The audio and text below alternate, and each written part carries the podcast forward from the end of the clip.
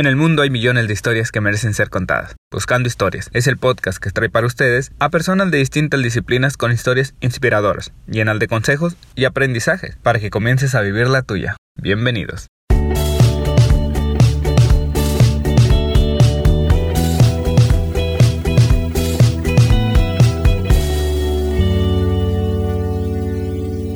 Hola amigos, bienvenidos a otro episodio de Buscando Historias y en esta ocasión tenemos como invitado a Omar Sainz. Él es músico y productor de Sonora México y es vocalista además de la banda de rock agropecuario Nunca Jamás. Bienvenido Omar. Épale, épale, ¿cómo andamos? ¿Qué show? Todo bien por acá, pues aquí te invitamos acá para que nos cuentes tu historia y pues sirvas un poquito de inspiración o mucho mejor dicho para todos aquellos que, que, andan metidos también en un rollo similar al tuyo. Y pues primero que nada, cuéntanos cómo inicia tu historia, pues ahora sí que en la música, cómo empezaste a desarrollar esa pasión por la música. Pues la música, pues depende de qué tan atrás quieres que me vaya, desde morrito, desde, desde qué edad o qué show. Sí, sí, tú cuéntanos ahí cuando, cuando la conociste, cómo te fuiste relacionando con ella. Y... Pues música siempre hubo en la casa, fíjate. Este, me... ambos de mis papás son eh, melómanos, les gusta mucho la música a los dos. Este... Eh, siempre había música, siempre estaban cantando. De hecho, como hasta los... Yo creo que como a los 14, 15 años me enteré, yo no sabía que mi papá tocaba la guitarra. Una vez que fuimos de vacaciones a, a Culiacán a ver a mis abuelos, a la casa, la casa de mi papá hay una guitarra ahí, mi papá empezó a tocar. Y yo como que, ah, cabrón, ¿y tú de cuándo acá tocas la guitarra? ¿Qué chingados? no, pues de toda la vida. Y entonces, ¿por qué nunca, pues nunca te he visto tocar o algo así? Ah, porque tu mamá es bien enfadosa y quería que anduviera tocando en todas las reuniones y la chingada. Entonces, por eso no, por eso no toco. Y total que se llevó la, la guitarra esa, se la llevó a la, se la llevó a la casa Obregón. Y pues obviamente empezó la curiosidad, Y, lo, más extraño del... No sé por qué chingados de amorro siempre me quisieron meter a clases de... de yo me acuerdo que en la, en la, primaria me metieron a huevo a clases de guitarra. Y me valió madre, la neta. Yo eh, fui a huevo unas clases y ya no quise saber nada. Y luego en primero de secundaria que tenía que llevar alguna optativa. Me acuerdo que dije, ah, pues bien trucha, me meto, me meto a guitarra y así no tengo que hacer deporte. Dije que hay que toda madre. Y me metí por este huevón en primera secundaria guitarra y no aguanté ni un mes y me salí porque me dio mucha hueva. Pero no sé qué chingados pasó esa vez que, ¿cómo se llama? Que se trajo mi papá la guitarra a la casa. Que ahí fue cuando valió madre. O sea, la, así como animalito, pues la veía y la chinga guitarra y la empecé a tocar y la empezaba a mover. Y, y poquito a poquito pues le empecé a rascar hasta que pues ya pues todos los que han tocado un instrumento conocen cómo es esa sensación de cuando empieza la obsesión por el instrumento que comes, desayunas, vas al baño, te bañas con la guitarra y andas para arriba, con el, para arriba abajo con ella como si fuera, no sé, como si fuera el perro o algo así. Y ahí andaba todo el pinche día en la, en la escuela, este, andaba con la guitarra todo el tiempo y, y de ahí para adelante valió madre solía ser un, un, buen estudiante de buenas calificaciones. Este, el futuro era, era, era el hijo al que le tenían este este, mis papás, porque era, me iba bien en la escuela, pero de ahí para adelante ya todo se fue a la chingada. Órale, no, pues está bien. Entonces podemos decir que empezaste ya, ya grande a desarrollar esa pasión, ¿no? Porque aunque tuviste ahí tus primeros intentos eh, de más morro, pues todavía como que no te despertaba bien la curiosidad, ¿no? Hasta los 15 años, dices más o menos, y y pues muchos músicos profesionales empiezan desde los 3 años, 4 años, ¿no? Y ya se van desarrollando y tú pues eh, empezaste, digamos, ya grande, pero pues te gustó, ¿no? Y empezaste a desarrollar esa pasión y, pues te ha llevado hasta donde vas ahorita, que seguramente pues irá subiendo un poquito más. Pero pues no sé cómo empezaste ya, digamos, de, manera profesional a, a, entrar al mundo de la música. Pues eh, yo creo que eh, cuando regresé, yo fui a estudiar la universidad, me fui a Guadalajara, estudié ciencias de la comunicación. Este, al modo, no, me acuerdo que cuando estaba en la prepa, eh, pues yo empecé a tocar en la prepa como a los, ¿qué fue? Como a los 16 años, 17 años, empecé a tocar con un grupo. Y pues era el grupo de este, los, los fines de semana, ¿no? Y todo ese rollo. Y, y bien entrado con, con esa onda. Y grabamos un demito y todo. Pero sí, sí, era una onda que era así muy, este, muy mal viajoso, así, era pinche groncha, así, este, muy de, muy denso, muy depresivo, así, muy... Eh, de hecho, de repente me pongo a revisar esas grabaciones y digo, a la madre, qué pinches... O sea, qué de chingados íbamos a tocar con esa música, ¿no? Llegamos a deprimir gente a la madre, era así muy... Muy depresivo, muy denso, así, muy pesado, así a la chingada. Y, y este... Y como que nunca... Realmente en como que ya tenía el chip en la cabeza de que... La música... No, es que la música no... Este... Está muy cabrón, está muy difícil, eso el rock, entonces ni para qué el intento. Entonces, me acuerdo que me preguntó a mis papás que sí que, quería estudiar. Y dije, sí, sí, la música está la chingada, ¿no? Y la madre, entonces, quiero ser director de cine, me acuerdo que les dije. y me dijeron, está, está, peor eso, me dijeron a la chingada como que director de cine y que no sé qué. No, pues en, esa etapa me acuerdo que andaba muy clavado en ese rollo. Y este, y me dijeron al modo como mucho, ¿no? Que pues estudié una, una carrera normal y ya después de eso, pues si sigues con tu pendejada, pues ahí vemos qué onda. Y a mí me había tocado el... Es un verano anterior, había ido a Guadalajara este, a visitar a, la familia y un primo. Y en la universidad que él estaba, en el ITESO, me llamó la atención que tenían estudios de grabación adentro de la escuela. O sea, tenían, para la, en la carrera de ciencias de comunicación, tenían muchos, este, como tres estudios chiquitos tenían ¿no? de los oldies, así con una consolita de 14, 20 canales, este, cinta, ADAT y todo ese rollo. Y este, y fue así como que a la madre dije, pues qué cabrón está eso. Entonces dije, va, pues, eh, pues, si en ciencias de la comunicación tienen eso, y luego también un montón de cosas de video y de cine y chingaras de eso, pues a la madre, voy a entrar a esa carrera, ¿no? Total que entré a la carrera, este, y pues estuve cuatro años allá y estuve como que tratando de armar este. Armar grupos, todo ese rollo, pero la neta como que nunca, nunca conecté con nadie. Y todo ese rollo. Y, y me regresé terminando la carrera, me acuerdo que me regresé a Obregón. Y me dijeron mis jefes que si, cuál era mi plan, que si, qué quería hacer. Y pues la neta les dije yo, mi idea que tengo, me gustaría que me hicieran el paro un semestre más allá en Guadalajara y quisiera empezar a, em, empezar a hacer este cortometrajes. Les dije, empezar a hacer cortometrajes. Dije, me consigo una chambita X, empiezo a hacer cortometrajes, este, eh, todos los fines de semana empezar a armar algo y, vamos viendo qué sale. me dijeron, no, es mucha lana eso, está muy cabrón y que no sé qué. Y búscale por otro lado, ¿no? Total que el, este, ese verano empecé otra vez a, empecé, conocí lo que eran las grabaciones digitales, ¿no? y empecé a grabar un, demo con Max Arnold, que fue baterista de este también de mi banda anterior, este Vector, y, el, también el inicio de Nunca Jamás. Y como que algo valió madre ahí, ya que no sé por qué chingados cuando grabé eso, se me botó el chango mal pedo de que yo ya no quise saber nada de nada. O sea, sí, estaba muy chido el cine lo que tú quieras, pero a la chingada. Yo ya no quería saber nada del, del resto del mundo y, y, como que me mordió bien cabrón el asunto de la, de la, de la música. Y entonces empezó con ese rollo de que qué hago y, y este, conseguí chamba este, en lo que era el KGM 2020, era una fundación comunitaria que existía en, en Ciudad Obregón. Era un rollo este donde, ¿cómo se llama?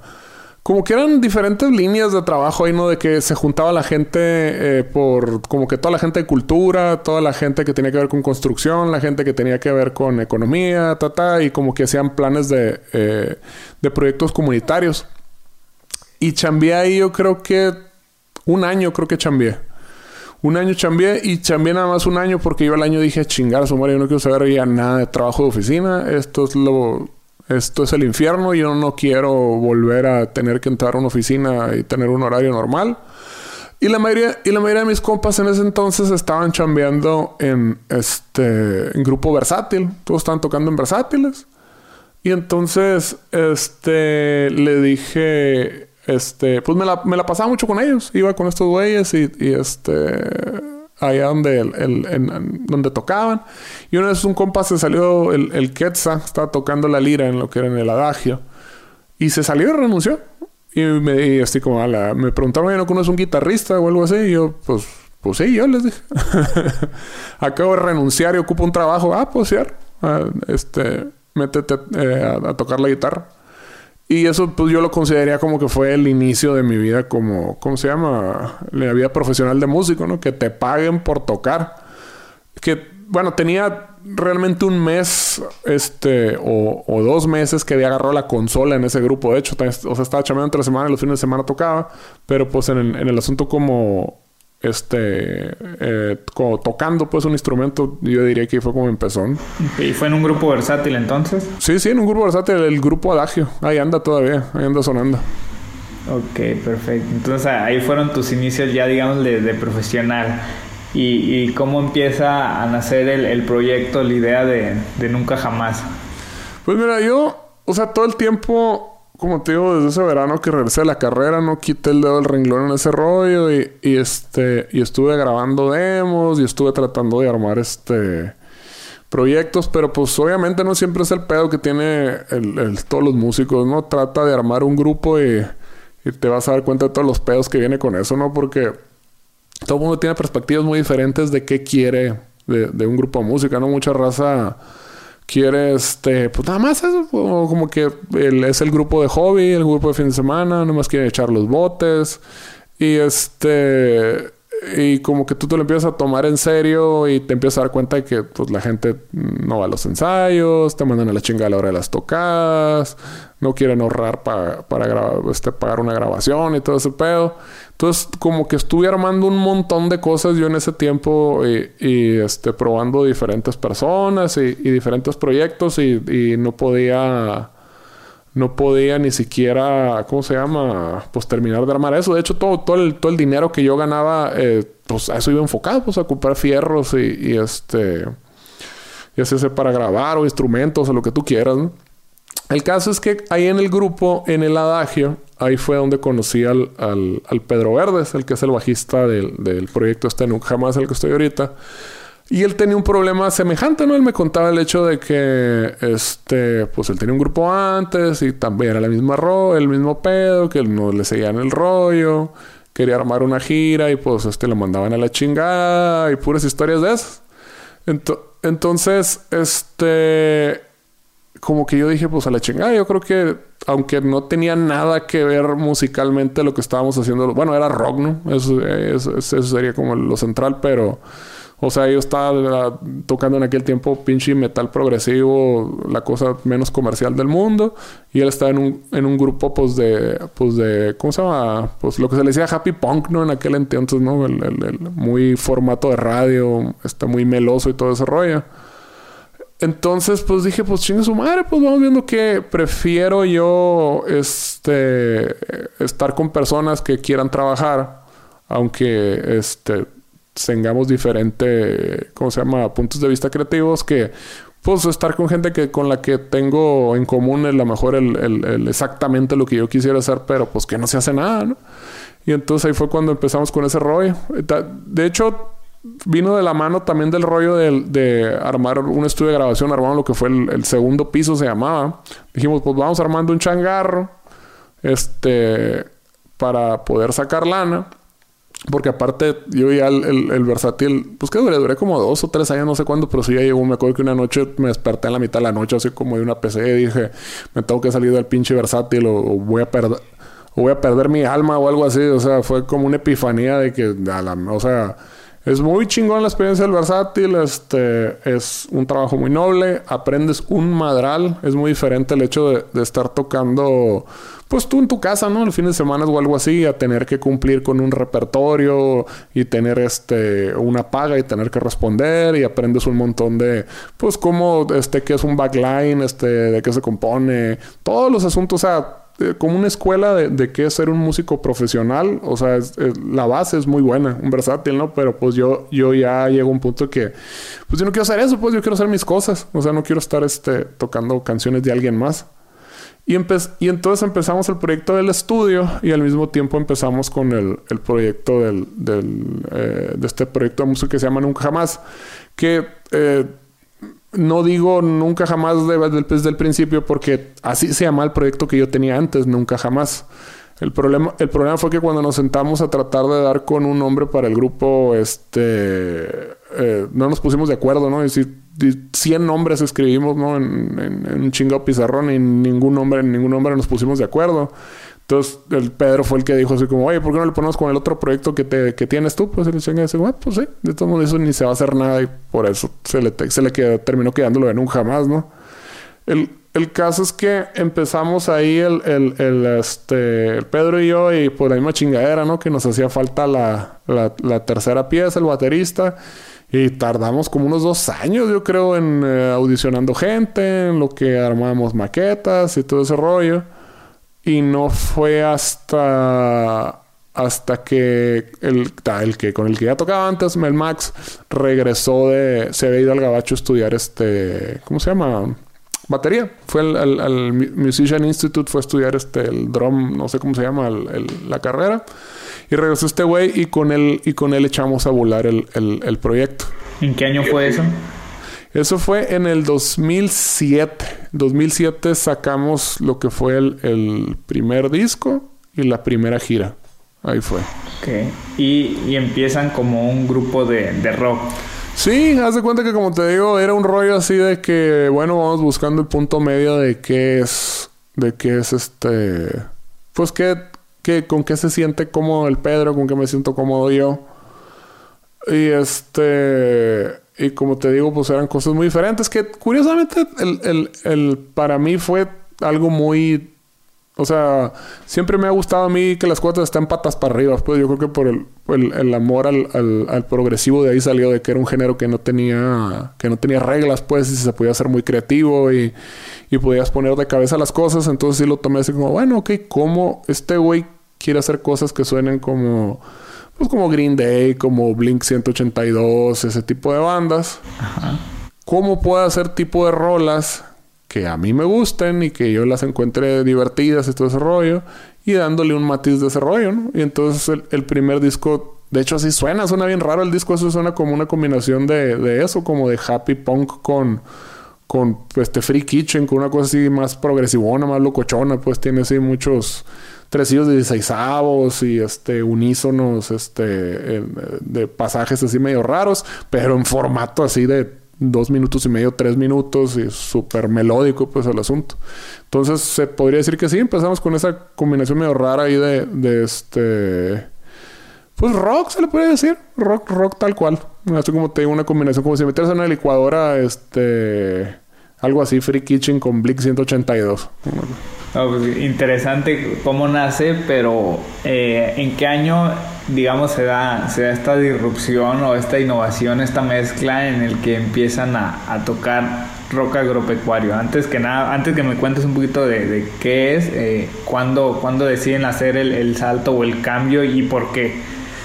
Pues mira, fue algo que realmente se fue dando como, como poco a poco, no fue tan de chingazo. O sea, yo, por ejemplo, yo ya había hecho varios experimentos. Este, por ahí andaba rolando, de hecho creo que ya no está, pero en YouTube andaba rolando una versión que hice con el, con el, el Quetzal. Este, el, el Quetzalcoatl Rodríguez es un amigo con el que tocaba en otro grupo que se llamaba Overgone, un grupo de trash. Y este, hicimos, hicimos una versión que se llamaba Corre al Cerro, que es la Iron, es la de Run to the Hills de Iron Maiden, pero en versión este, banda, pues, ese era el rollo.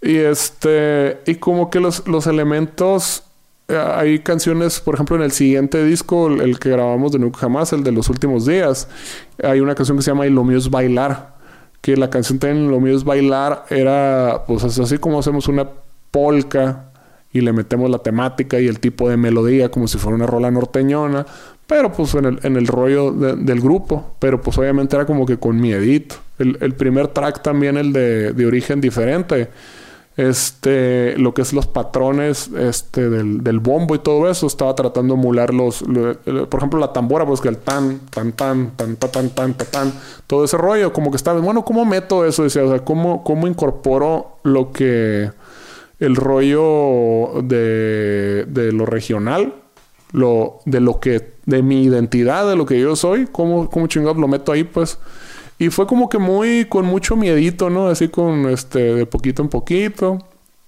Y este, y el siguiente disco fue cuando ya empecé a, por ejemplo, visualmente que me empecé a poner una camisa más como la camisa norteña, así, la camisa vaquerona y todo ese rollo. Y tenía, y, de hecho se hicieron maquetas para lo que fue el, el, Bienvenida a la Noche. Había maquetas ya de, de polcas, así como polcas norteñas, este, con ese rollo. Pero como que no, no terminaba de cuajar, no terminaba de sonar como era. Y no me terminaba de animar. Realmente no fue hasta al, al, cuando fue el, el, fierro por la 300, que para entonces ya estábamos, estábamos radicando en el DF, el Pedro y yo. Y ya llevábamos como 10 bateristas, ¿no? para aquel entonces no estar cambiando todo el tiempo de bateristas porque pues era difícil para un baterista comprometerse con nosotros porque pues era una banda que no estaba dando lana, que no, no, no se le veía este no se le veía para dónde. Entonces el, el, rollo fue que me acuerdo que en aquel entonces yo tenía rato correteando a Francisco Oros, el Chucky que nos produjera un disco, porque él ya tenía chambeando este, algunos años en lo que era eh, Cosmos. Cosmos es una, una productora de la Ciudad de México donde, pues, ¿qué te diré? Del 2000 o del 97 al 2000 pues a la fecha todavía a lo mejor no están tan fuertes ya antes como antes, ¿no? Pero sí, o sea, del top 10 de la radio, seis rolas eran de esos vatos, pues, a la madre. Y, y, y entonces para mí era así como a la madre, imagínate poder tener la oportunidad de chambear con alguien que está empapado con lo que del pinche donde 8 de 7 de cada 10 éxitos de ahí salen, pues. Y, y, habíamos hecho el intento, pero por el formato del estudio de ahí, en Cosmos era muy, era pues un pedo para que te dieran la cita y ese rollo, no se había podido, no se había podido. Y no fue hasta, hasta el al fierro por la 300 cuando el Chucky dijo, no, fierro, vamos. O sea, este, vamos chambeando, vamos haciendo, vamos haciendo algo juntos. El caso es de que, pues yo ya tenía varias ideas ahí de canciones, seguía con ese rollo del, del, del, del pedo, del combinar la banda y el norteño con ese pedo. Pero pues ya más de frente, ¿no? No tan disfrazadito como antes. Y el caso es que dije, pues chinga su madre, le voy a mandar las maquetas a este güey. Y pues aquí, qué mejor filtro quiero, ¿no? Que es, que es lo chingón de poder trabajar con un productor. Lo que poder trabajar con un productor es de que tú puedes darte el lujo de ser creativo. Y este, y si algo está muy pa' más, pues el productor te va a decir como, ¿sabes qué viejo? Esto está pa' chingar su madre, esto está muy culero, pero ¿sabes qué? Esto está muy bueno, esto está rescatable. Entonces, pues dije, pues bueno, chinga su madre que este güey es el filtro. Y le mandé las canciones, le expliqué todo el rollo. Y ya me dijo el Chucky, me dijo, la neta, cuando me dijiste, me contaste la idea, yo pensé que iba a sonar de la chingada, me dijo. Pero ya que escuché las rolas, la neta se oye a toda madre. Se oye chingón, este, está curado ese pedo porque pues aquí en el DF cuando tocábamos la gente pues era siempre lo que chingo llamaba la atención pues el pinche acento que teníamos y el vocabulario y cómo hablábamos entonces me dijo y, y pues o sea, se las creo, pues va con el rollo de la banda, va con el, el, este, todo ese pedo, pues vamos trabajando ese pedo. Y ahí fue ya cuando se decidió, pues chingue su madre, vamos, vámonos, vámonos echando de cabeza y ya, este, cero miedo, cero vergüenzas de que, hay que va a decir la gente. Pues total, si no le gusta, pues qué chingada decimos, hacemos otro disco, después no pasa nada. Sí, claro. ¿Y, y cómo deciden bautizarlo como rock agropecuario? ¿Quién surgió la idea o cómo surgió ahí? Fíjate que no sé, lo estuvimos platicando un chingo ese rollo de, de, de cómo sería el branding, ¿no? De ese rollo de cómo ponerlo. Y, y, la neta no te sabría decir, no te sabría decir quién dijo, ah, huevo, rock agropecuario. O sea, porque fue algo que, pues fueron muchas pláticas, ¿no? O sea, pero lo que sí nos quedó muy claro fue ese rollo de que, o sea, el, el, hay un rollo ahí, ¿no? De mucho de, de eh, de crianza, ¿no? Por ejemplo, de, mi mamá siempre me metió mucho el rollo de que nunca te dé vergüenza quién eres, que nunca te dé vergüenza de quién este, de dónde vienes, este, ser este del Valle del Yaqui, ser sonorense, la cosa más chingona del mundo. Y toda, y toda mi familia, bueno, la familia de mi mamá, por parte de mi mamá, este, andan en la agricultura y todo ese rollo. Entonces de niño estaba muy conectado con ese pedo.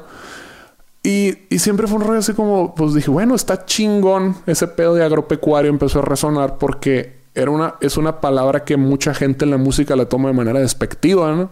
Así como que es algo, ay, que, que agropecuarios tus gustos. Entonces, pues al modo de, de, Contreras, como somos, todo ese rollo es como, pues a chingar a su madre, pues a mí no me da vergüenza decir eso, a mí no me da vergüenza hablar de quién soy, a mí no me da vergüenza decir a dónde vengo.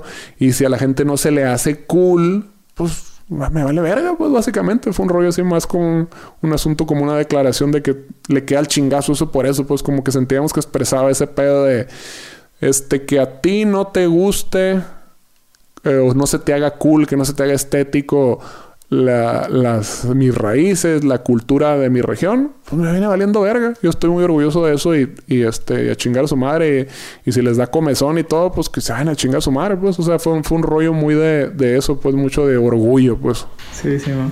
Oh, pues bueno, buenísimo y qué bueno que, que, lo viste de esa óptica y pues pudiste sacarlo y que te valiera, ¿no? Como dices, y empezar a hacer tu música y algo que, que, te gustara y algo que sonara bien y sobre todo que fuera diferente, ¿no? Para empezarte a diferenciar de, pues de las típicas bandas que, que tocan o rock o a lo mejor norteño, del género regional, sino decidiste mezclarlo y pues resultó una buena combinación que a muchos nos ha gustado eh, hasta dónde les ha tocado ir a, llevar este género. No sé si, solo en México o han estado en, Estados Unidos o en algún otro país. Cuéntanos ahí un poquito. Pues mira, a la fecha el, solo hemos tocado dentro de México, ¿no? Sí nos, sí nos han llegado, este, sí nos han llegado muchas invitaciones de lo del, lo del gabacho. Y este, y últimamente también empezado a llegar cosas de Latinoamérica. Y este, en teoría se supone que el, el íbamos a em, eh, empezar a chambear en todo este pedo este año, que la neta con este rollo del coronavirus yo no sé qué chingados va a pasar por, por toda la industria, pero en teoría estamos en ese... Como que es algo que no va a tardar en pasar, pues o sea, como que ya está creciendo tanta, las propuestas están cada vez llegando más y más y más y más, que ya están empezando como a elaborar planes y este y, y cada vez las propuestas pues están como más factibles. Todavía no ha salido, todo, todo ha sido dentro de México, pero esperamos que el, bueno, como te digo, no sabemos qué chingados va a pasar ahorita por lo que estamos pasando, porque sí es un desastre para la industria, ¿no? Pero pero sí es algo que estamos proyectando nosotros que el, el, año que entra probablemente es cuando vamos a empezar con ese rollo. Excelente. ¿Y cómo ha sido la respuesta, sobre todo en estados donde pues a lo mejor no se escucha tanto el, el regional mexicano? No sé cómo, cómo explicarlo porque pues tú sabes, ¿no? Acá en Sonora pues sabemos que se escucha mucho eh, pues sí se escucha el rock, pero pues se escucha más el regional, ¿no? No sé, a lo mejor en la Ciudad de México, que también se escucha mucho, pero no sé, a lo mejor no, están tan acostumbrados a, a, lo mejor a escuchar esta combinación, no sé qué, qué, qué les ha dicho la gente o cómo, cómo lo han visto. Pues mira, ese rollo del, regional mexicano, eh, el regional mexicano se ve en todos lados. En todo México se oye el regional mexicano. Eso sí, eso sí. En, donde quieras que andes, si andas en Quintana Roo, si andas en el DF, donde tú quieras, eh, gente que va a ver y que sepa quiénes son los Tigres del Norte y que sepa quién es la banda del Recodo, en todos lados va a ver, ¿no? Que ya, que mucha gente la juega el Cosmopolita y todo ese rollo, esa es otra historia, ¿no? Pero la, la, la ranchera la ranchera es el, el, el, es el blues mexicano, o sea, eso no hay nada, no hay nada que ver. O sea, si tú analizas el, el, el 100% de las propuestas que hay dentro del, ha habido dentro del rock nacional, a la madre, el, el 80% está acuñado dentro de la música ranchera realmente. Solo simplemente lo disfrazan y todo ese rollo, pero es, es algo que es demasiado fuerte. Entonces, vas y tocas y donde toques, aunque no sea su rollo, la gente va a reaccionar porque desde chiquito oyeron a José Alfredo, oyeron a los Tigres del Norte, oyeron a este al Recodo, oyeron a Chalino, algo de eso oyeron y es algo que trae la gente como que en, en, en, en el DNA muy profundo, entonces es algo que sale porque sale, ¿no? Normalmente por el, por el perfil del, del, grupo como que es un rollo muy, este, pues irreverente, se podría decir, básicamente la respuesta que siempre la gente es, es, un ciclo bien extraño. Primero como que se quedan viendo como que qué chingados es esto. Luego es como que, ah, y luego es, ah, ja, ja, ja, ja. Y después de y después de la risa vuelve una... ¿ah? Y así como que es la duda. Ah, ya lo entendí. Se cagan de la risa. Y otra vez duda. Ya, ya se está dando vueltas y vueltas todo el, todo el, todo el tiempo. Pero la, la neta, este, afortunadamente, afortunadamente, sí hemos tenido... Sí hemos tenido... Pues buena respuesta. Yo creo que el único susto que alguna vez nos pasamos fue cuando tocamos... Creo que fue en Aguascalientes una vez de que el público estaba así, pero súper, este, mudo, no decía, no gritaba, nada, así le chingaba súper muerto, ¿no? Y así como, bueno, pues no, no se pueden ganar todas, mejor lo que pensamos. Pero nos bajamos del escenario y sí, todo el mundo estaba pidiendo fotos y que le gustó un chingo y que la madre nos quedamos así como que, ah, cabrón, pues qué chingados, ya, como que ya, como que era un, como que era un rollo el tipo de audiencia, porque de hecho después de nosotros tocó Apolo y la misma historia, el vato se estaba deshaciendo y aventándose cheve en la cara y todo, y el, público igual. Igual cuando se bajaron, pues bien contentos, ¿no? Todo, pero pues dijimos, ah, bueno, pues ya, ahora sí que es la, la cultura local o aquí en el bar así eso, no sé qué será. No, pues menos mal que, que, no fue, fue otra cosa, pero sí, no, me imagino, pues es que para, sobre todo, por eso te hacía el comentario y la pregunta, porque me imagino que en algunas zonas pues les haber hecho muy extraño, ¿no? Digo, para todos nos fue, a lo mejor ver esta combinación, pues a muchos no nos pasaba por la mente, pero pues resultó ser algo bueno, algo interesante y salió algo, algo chido por ahí, ¿no? Entonces, qué, qué bueno que, que se les ocurrió combinarlo y que están generando música ahí diferente para pues para todos los mexicanos y qué bueno que también ya van a ir a, representarnos ahí pues a otras partes de, del mundo. Oye, ¿y, cuáles fueron tus miedos al empezar? No sé, a lo mejor ya cuando te lanzaste ya con este género, no sé si hubo algo de, miedo cuando te lanzaste en la música, ¿tuviste algunos miedos? Pues el, miedo, yo creo que eh, obviamente el, el, el, pedo más complicado de la música es que es una inversión a largo plazo, ¿no? Y, y realmente, o sea, tú empiezas a ver este cómo lo que es la gente de tu generación, pues empiezan, este, eh, como trabajan en un empleo normal, este, empiezan a, ah, se hacen de un carro, se hacen de una casa, te empiezan a tener hijos y todo ese rollo. Y tú empiezas con un pedo que a la madre, qué chingados voy a, o sea, no estoy no estoy construyendo ningún patrimonio, me estoy haciendo pendejo, qué chingados, o sea, estoy tirando mi vida a la basura, qué chingados, eso es como, eso es como el miedo, ¿no? Que te empieza a dar. Pero ya la neta con el, el, paso de los, de los años, como que, como que te vuelves un profesional en valer verga. Eso es realmente lo que sucede. Así de que pues ni pedo, no, no, no, hay lana, no hay este, realización profesional, no hay nada de eso. Y te vas haciendo, pues así como que, bueno, pues ya sufrí todas las decepciones que tenía que sufrir. Entonces, ya como que de ahí para adelante es como la neta, aquí, de, aquí para adelante todo es ganancia, pues, ¿no? O sea, ya llegó un punto en que yo me acuerdo que sí fue cuando el, este, sacamos el, el Bienvenida a la Noche, me acuerdo, cuando las primeras fechas ahí en, que tocamos en el Estado de México y ese rollo. Estábamos, pues, obviamente, ¿no? Tocando pinche bar este pinche bar de mala muerte y con pinches dos bocinitas bien culeras y este, bien zarras y pues las condiciones de trabajo y la tocada y todo el pedo. Y tú, así como que te entra el pedo de que, bueno, qué chingados estoy haciendo con mi vida, ¿no? Y, y, sí, me, y sí me acuerdo en ese momento de haber dicho, pues tú mate rollo, le dije, o sea, ¿qué, ¿qué tanta gente de tu generación sigue haciendo canciones y sigue haciendo discos y sigue saliendo a tocar y todo ese pedo. O sea, esto es mi paga, pues. O sea, yo lo que no quería era estar en un trabajo donde tuviera que un trabajo de oficina con un horario de lunes a viernes. O sea, no puedes, tienes, tienes que medir el éxito de manera diferente. Decir, cabrón, o sea, estoy ganando, lo estoy haciendo bien, me estoy saliendo con la mía.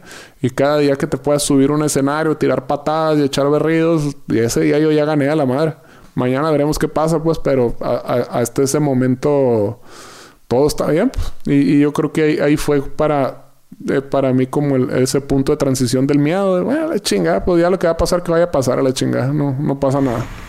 Excelente, ¿no? Pues qué buena perspectiva y, verlo así, ¿no? Y por eso muchas veces dicen, pues, que no hay que compararnos con otros, porque como tú lo dices, ¿no? Hay, quienes les guste, pues, están en un horario de oficina, de lunes a viernes, pero pues hay a, quienes no les gusta y, aunque estén, pues como dices tú, a lo mejor un escenario que, no es el mejor, Pero pues mientras salgas, te diviertes, estés haciendo lo que te guste, pues ya con eso ya las llevas de ganar, ¿no? Entonces, qué, qué bueno que, que lo viste de esa manera.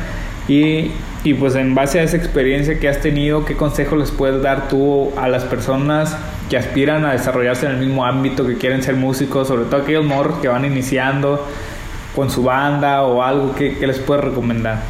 Pues mira, yo, yo creo que el, por ejemplo, la bronca más grande que tuvimos nosotros era que no, no teníamos a quién recurrir que nos dijera cómo, que nos diera un norte de por dónde son las cosas o cómo se hace este rollo.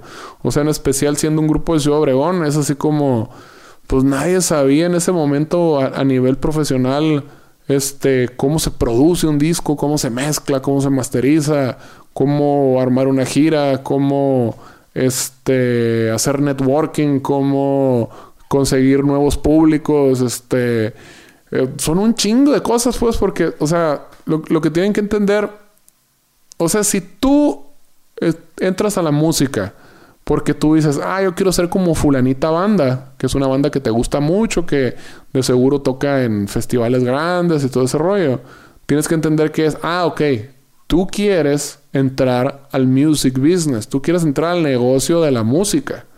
Porque esos grupos que, este, que todo el mundo mama y que son bien cabrones y esa madre, son grupos que están en el negocio de la música. O sea, al menos de que, ah, no, es que a mí me gusta una banda que toca en los mochis y toca cada tercer mes y yo quiero ser como ellos. Ah, está todo bien. Pero lo más seguro que cuando alguien dice, ah, es que yo quiero ser como Tame Impala o quiero ser como Iron Maiden o quiero ser como este, la banda del recodo, lo que tú quieras. Está hablando de gente que está en el music business, el negocio de la música, y eso es algo que tienes que entender. Esto es un negocio, esto es una empresa, así como si pusieras un puesto de tortillas o una fonda de tortas. O sea, el, tortero no abre cada tercer este fin de semana y este, y anda inventando en ese momento, ah, voy a hacer una pinche torta, pero el pan medio frío, porque a mí me gusta medio frío. Y le voy a poner, le voy a poner pinche katsup a la chingada. Y esta madre tan cierta en culera a la gente. No, pues que así me gustan a mí. Pues quédate en tu casa comiendo esa, esa madre. Pues, o sea, si tienes, si tienes que entender que es un negocio, que tiene estructura, que necesitas de un equipo de trabajo, que necesitas crear este redes este, de networking y todo ese rollo. Entonces, o sea, yo creo que lo, primero es eso, entender qué quieres hacer. Si tú lo que quieres es tener un grupo de hobby, ah, pues disfrútala, gózala, este, que no te falten ahí las caguamas en el ensayo, lo que tú quieras y todo bien. Pero si tú quieres hacer algo profesional, si tú quieres vivir de la música, si quieres, este, entrar al music business, eso es otra historia completamente diferente y lo tienes que tomar como si fuera una empresa. Entonces necesitas este, estudiar, hacer la tarea, ver la chamba. Bueno, esta gente, cómo, este, este grupo, cómo le hizo, cuál fue el camino que llevó, este, en qué mercado funcionó eso, pues, porque, o sea, hay muchos grupos que se pueden gestar en, en, ciertos mercados que si hubieran, si se hubieran desarrollado en, en otro país, en otra ciudad, ni de chistes se hubieran desarrollado, pues. O sea, tienes que entender como, este, quitarte esa pinche rasquera de entender de que la, el, grupo es un producto. Es como si tú estuvieras vendiendo un producto en un supermercado. En ese sentido tiene que ser. En el sentido de que tú tienes que encontrar quién es tu mercado meta y quién puede consumir tu producto. El rollo del arte y todo eso, mételo, sigue en la composición y saca tus sentimientos y exprésale todo ese pedo. Pero si tú quieres entrar al music business, tienes que entender que tienes que empaquetar esa, ese arte que estás creando, eso que te sale del corazón y, que te vuelve loco, lo tienes que empaquetar de cierta manera para poder que funcione en una industria. Entonces, este, buscar asesoría, buscar gente que, que tenga experiencia, buscar gente que sepa cómo funciona el rollo. Yo, ¿quién más hubiera querido que cuando estábamos morros nos hubieran dicho a nosotros, ah, ok, es que el pedo funciona así, así, así, y este, y el pedo de las rolas y de la producción y todo eso, y esa madre, pero pues, o sea, nosotros nos tocó como, pues, a la madre, a ver, a lo pinche salvaje, ¿no? y poco a poco como que cada quien se fue desarrollando en, en, su pedo y pues ahí nos fuimos haciendo el paro los unos con otros hasta que salió esta madre de ir caminando a ciegas y tropezándonos, ¿no? La chingada, pero pues pudo haber sido un proceso mucho menos tortuoso si hubiéramos este, tenido con quién acercarnos, pues, o, ese rollo. Y digo, hago un paréntesis, en la industria de la música no hay fórmulas, ¿no?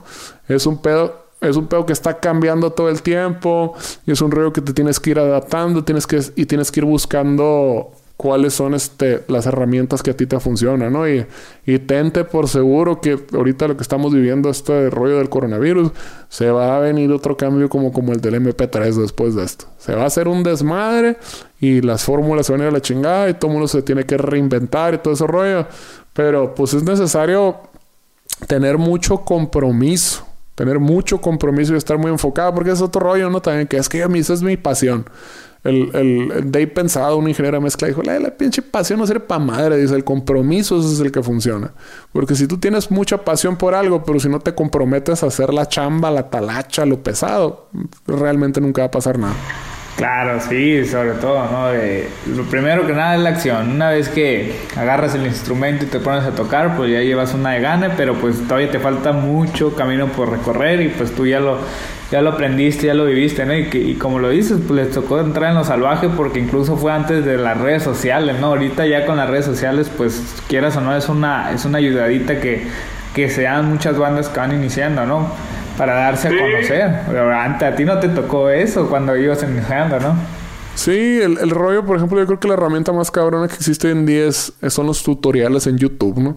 O sea, hay mucho, hay un chito, o sea, lo que quiera puedes aprender a hacer ahorita por medio de tutoriales. Y hay muchos, este, pues ahora sí que literalmente shows que hablan sobre cómo funciona el music business y, y cómo está el rollo. Y, y hay, hay, muchas maneras de, de, de, de aprender de aprender y conectarse y todo ese rollo. Obviamente, como todo, ¿no? Eso va llevando a una sobre una sobreoferta y pues necesita tu trabajo estar mil veces más pulido que antes para poder llamar la atención, ¿no? Que o sea, también tiene su contraparte que se va complicando. Así es. Oye, ¿qué, ¿qué, te gustaría cambiar de la manera en cómo se hace música en México? La manera de cómo se hace música. Sí, o cómo, cómo están conformadas las bandas en, en todos los géneros en general. No sé si, si hay algo que, que no te guste o algo que te gustaría cambiar o, mejorar? Pues yo creo que, como te digo, hay, eh, hace falta mucha profesionalización, ¿no? O sea, obviamente mucha gente... Es, o sea, es, es, un tema complicado, ¿no? Porque tiene mucho que ver con la economía. Si, si, si no estás en una economía de primer mundo donde hay mucho, hay mucho capital circulando, pues es más difícil que haya gente dedicándose a, a este, pues este tipo de trabajos, ¿no? a lo que me refiero es de la profesionalización, es de que eh, el, el, saber que necesitas un equipo de trabajo, pues, o sea, el, el, que haya un manager, el que haya un productor, el que haya este ¿cómo se llama? el, todo el animal animalero de gente que no lo digo en mal en, mal sentido sino que es un putero de gente lo que ocupas para, para salir a turear un ingeniero de sonido todo ese rollo. Entonces como que, que la gente eh, entendiera que esto es un negocio y que se quite ese pinche tabú de que el entender de que es un negocio no le quita el arte al arte o sea, una cosa no está, una cosa no está peleada con la otra. O sea, a final de cuentas, si te quieres ver, o sea, Leonardo da Vinci entendía ese pedo y sabía mercadearse, pues, y sabía que necesitaba un mecenas que lo, que, le, pusiera lana para poder que funcionara. Históricamente, todos los grandes grupos este, que tú puedas admirar y que que son otro pedo, entendieron eso. Entendieron que tenía que haber un concepto, entendieron que tenían que ir las canciones enfocadas a este a, a, una pil masivo, si lo quieres decir de una manera, que las cosas se tienen que hacer este, enfocadas a una empresa. Un grupo es una empresa y te lo tienes que tomar como cual en serio. Y repito, eso no quiere decir que tengas que hacer música serializada o basura o poco artística, ¿no?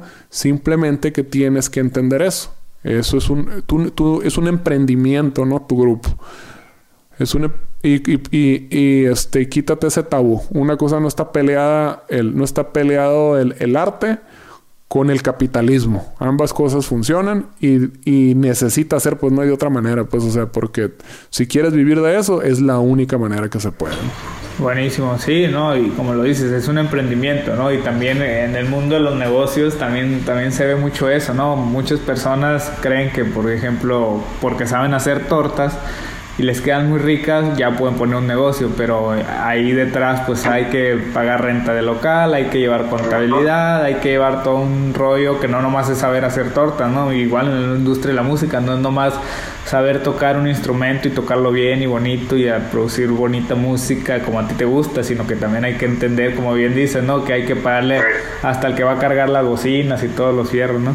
Sí, de, hecho es, muy buen ejemplo ese rollo, pues porque haz de cuenta puedes tener el, el, cabrón que hace las tortas, las mejores tortas del mundo, pero si ese cabrón tiene un genio de la chingada, y no puede este, llevarse bien con la gente y no puede llevarse bien con un equipo de trabajo y, este, y le da miedo salir y platicar con las personas y no sabe cómo empezar una conversación, entonces, pues esa tortería nunca va a suceder, pues va a ser un fracaso esa madre. Así es, por más buenas que estén, ¿no? Igual, por mejor músico que seas y produzca la mejor música y tus canciones estén buenas y si no tienes la actitud y no sabes entender el, negocio de la música como lo mencionabas, pues jamás va a despegar tu grupo, ¿no? Sí, o sea, yo algo estoy convencido. Los mejores músicos del mundo están encerrados en un cuarto donde nadie los ha visto ni nadie los ha oído. Porque no. Porque el, mundo no es como ellos quisieran. O sea, es gente que es tan exageradamente perfeccionista que si el, el mundo no se adapta a como ellos creen que debe de ser pues no, pues no, no, ¿cómo se llama? Pues nunca van a caminar, pues, y, y al mismo tiempo, por eso también hay muchas cosas que tú dices, a la madre, esa madre es una inculera, ¿cómo es probable, cómo es posible que estos güeyes que no tienen ni madre de talento estén funcionando tan cabrón? Pues porque entendieron la otra parte, ¿no? Ellos entendieron la parte del negocio y la entendieron muy bien y por eso las cosas funcionan. Así es que toda esa gente que se queja de ese rollo de que, que ¿por qué chingados y que no sé qué? Si no quieren que haya más gente haciendo música que se les hace culera y con poco valor artístico, pónganse las pilas, señores. Pónganse las pilas y dominen el otro lado. Ayúdenle a la balanza a, balancearse, válgame la rebusnancia. Excelente, sí, y qué buen ejemplo, ¿no? Que ahorita que está muy de moda eso de que la música contemporánea, por así decirlo, y no decir nombres ni géneros, pues está decayendo, ¿no? Al menos así lo mencionan muchos, pero como bien lo dicen, ¿no? Muchos están ahí encerrados queriendo que todo sea perfecto y esperando el momento perfecto al cual nunca va a llegar, ¿no? Entonces, y volvemos a lo mismo. Eh, el punto es empezar a actuar, empezar a hacer las cosas y pues tener mucha paciencia, ¿no? Porque las cosas, el éxito no llega de, de la noche a la mañana, ¿no? No, no, esta es una carrera de, resistencia, no es una carrera de velocidad. Así es. Oye, pues ya para ir cerrando, eh, hay una pregunta que le hago a todos los invitados. ¿Cuál es la habilidad más importante que consideras tú que debería tener cualquier ser humano? Pues la habilidad de conectarse. Eso es, lo más cabrón. O sea, el, hecho de, de, poder empatizar con las personas que te rodean y poder eh, comunicar cuáles este, son tus necesidades y poder entender cuáles son las necesidades de la otra persona y poder tener una verdadera comunicación para, para poder ayudarse entre sí o resolver sus problemas. Aunque sea, ¿sabes, qué cabrón? Es que a la verga me cagas la madre y yo no puedo convivir contigo por esto, por esto, por esto. Y ni nos veamos porque eso es mejor. Hasta inclusive en ese sentido es, es, es yo creo que la, el, eh, la habilidad más este, preciada que puede haber. Porque pues solo, como te digo, encerrado, este, sin comunicación, nada, funciona. Sí, así es. No, pues buenísimo. Oye, y pues haznos alguna recomendación, por favor. No sé si te gusta leer algún libro o algo que, te guste escuchar, no sé, alguna película, un documental, algo ahí que, que nos puedas recomendar. Pues, ¿qué, ¿qué, fue? Lo último que leí, yo creo que me, este, que me, me gustó mucho hay este un libro que se llama El Manual del Dictador de Bueno de, de Mezquita. Es un este politólogo de la Universidad de Nueva York, ese güey que hace un análisis entre comparando lo que son las dictaduras contra el, entre comillas, los eh, gobernadores del mundo libre. y, te explica, y te explica mucho la, la, dinámica de entre los países, cómo funciona y, y eso aplicarlo al, al, al, a las interacciones humanas está como, está muy chingón. Ahí sí lo pueden checar, eh, te explica muchas de esas cosas que te abren los ojos así de cómo funciona el mundo. Ahí sí lo checan. El manual del dictador. Buenísimo. ¿Y a quién admiras, Omar? Venga, su madre, admiro mucha gente, yo fíjate. Hay mucha gente de la, de la que soy fan y este que por etapas, de, según las etapas de la vida, yo creo que ahorita, ahorita de quien anda muy viendo muchos pinches videos es del, del César Millán, del encantador de perros. Se, se, da la, la, coincidencia, de, o sea, el, pedo de que acabamos de adoptar un, un, perrito hace poquito, entonces estamos como queriendo entender al pinche perro, eh, pero, pero más que nada ese cabrón tiene una visión muy o más bien somos muy parecidos a los perros realmente. Necesitamos muy... Eh, necesitamos las mismas cosas los, los, los, perros y las personas. La diferencia es que las personas intelectualizamos, por decirle de un modo, mucho las cosas y, y, y nos desprendemos mucho de la realidad. La realidad son como cosas muy sencillas las que te van a hacer feliz y como que todas esas pendejadas que traen las cabezas son, son las que te van a hacer infeliz y te van a frustrar y todo ese rollo. Y como que ese cabrón, viéndolo cómo trabaja con los perros, te hace entender bien, cabrón, esos rollos. Que si quieren ser felices, vean los videos de ese cabrón. Buenísimo. Vamos a, está interesante. No lo había visto de esa manera, fíjate. Le voy, a dar una checadita a ver qué tal, porque también quiero adoptar un perrito. Eso. Oye, y pues por último ya, por favor, compártenos tus redes sociales, tu medio de contacto, donde te pueden encontrar a ti y a la banda. Pues la banda, todo es Nunca Jamás Band, así como banda. Este, ahí busquen el Facebook, YouTube y todas esas chingaderas. Este, y pues yo como sabrá la chingada, la verdad nunca, como nunca hago, ahora sé que branding de mi persona, estoy como mar.science creo en Instagram o algo así. Ahí pueden, pueden buscar en, en Facebook, ahí tengo varias pendejadas, este, que se llama una Cine Perrón, que es uno donde hago pinches... Eh, rolas chistosas, otro que se llama Jamás Nunca, que es donde hago pinches rolas piratas. Y este, pero pues más que nada en el de la banda, nunca jamás van. Ahí, pueden checar lo que tengo. Va, perfecto. Pues muchas gracias, Omar, ahí por, por contarnos tu, tu, historia, tu anécdota y tus consejos. Y pues yo sé que le va a servir de, mucho a algunos ahí. Gracias, Omar. gracias a ti por la invitación, viejo. estamos en, en contacto. Gracias por escuchar esta historia. Ayúdanos a compartirla con alguien que le servirá de inspiración y aprendizaje. Si tienes una historia para compartir, por favor contáctanos en nuestras redes sociales o bien a nuestro correo buscandohistorias.gmail.com. Nos escuchamos en nuestra siguiente historia.